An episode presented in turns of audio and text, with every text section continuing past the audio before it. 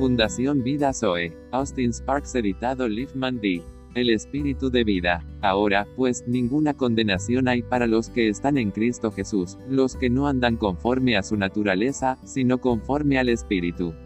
Porque la ley del Espíritu de vida en Cristo Jesús me ha librado de la ley de mi naturaleza y de la muerte. Romanos 8 en 1 y 2.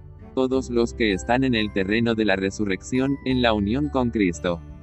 Conocen la comunión con el Padre es interior, vida en aumento, y conocimiento secreto y camino al entendimiento pleno del Señor. Es necesario que reconozcas eso, en el caso de aquellos relacionados con el Señor por la posesión de la vida eterna a través del nuevo nacimiento, es este conocimiento personal del Señor, de tener la vida gobernada internamente por el tener esa inteligencia interior o interna del Espíritu de Cristo, su mente, su tiempo, su camino, conociendo personalmente de una manera viviente. Uno puede simplemente ser cristiano, ser salvo y vivir de todo lo que es externo, pero eso es otra cosa. Conoces al Señor personalmente por ti mismo. Sabes que es la comunión personal con Dios. Sabes lo que es que el Señor te acelere interiormente en relación con su mente acerca de las cosas, de modo que no sea necesario que nadie te diga cuando una cosa está mal y no está de acuerdo con el Señor, o lo que debes hacer hacer en ciertos asuntos, o lo que no se está convirtiendo en alguien que profesa a Cristo y lleva su nombre, tú sabes.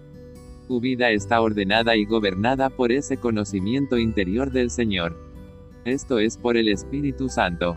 Es muy notable cómo aquellos que tienen vida se ajustan a la mente del Señor incluso en cosas ordinarias como la vestimenta y el comportamiento.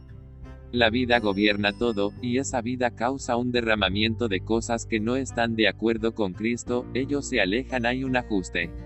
No hay necesidad de decirle a nadie, en quien está activa la vida del Señor, en la cual gobierna el espíritu de vida, ya sea que deban hacer ciertas cosas, o no deben ir a ciertos lugares. El espíritu de vida los gobernará y los dirigirá por esa vida interior con qué frecuencia nos han abordado y preguntado acerca de ciertas cosas, y de mala gana nos hemos decidido, y el individuo ha dicho, bueno, lo sabía antes de preguntar. ¿Cómo supiste? Es espíritu de vida en Cristo que te hacía saber. Sabías muy bien que no tenías vida en cierta línea, que eso era muerte, que era arresto, y que el testigo de la vida estaba en otra dirección. Quizás vacilaste, y cuando lo hiciste, al posponer la obediencia deliberada a la ley de la vida, se encontró en una confusión, perdiendo la paz y perdiendo su camino.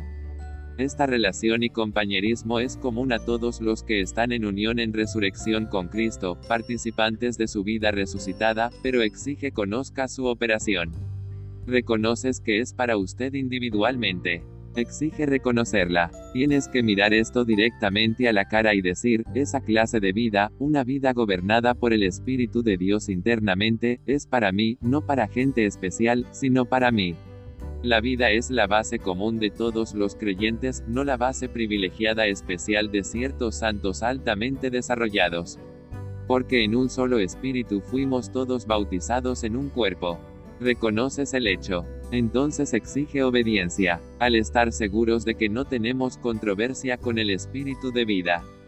Debemos estar muy seguros de que no evadimos o resistimos al espíritu de vida, e igualmente que no estamos descuidando los dictados del espíritu de vida, sino que somos obedientes.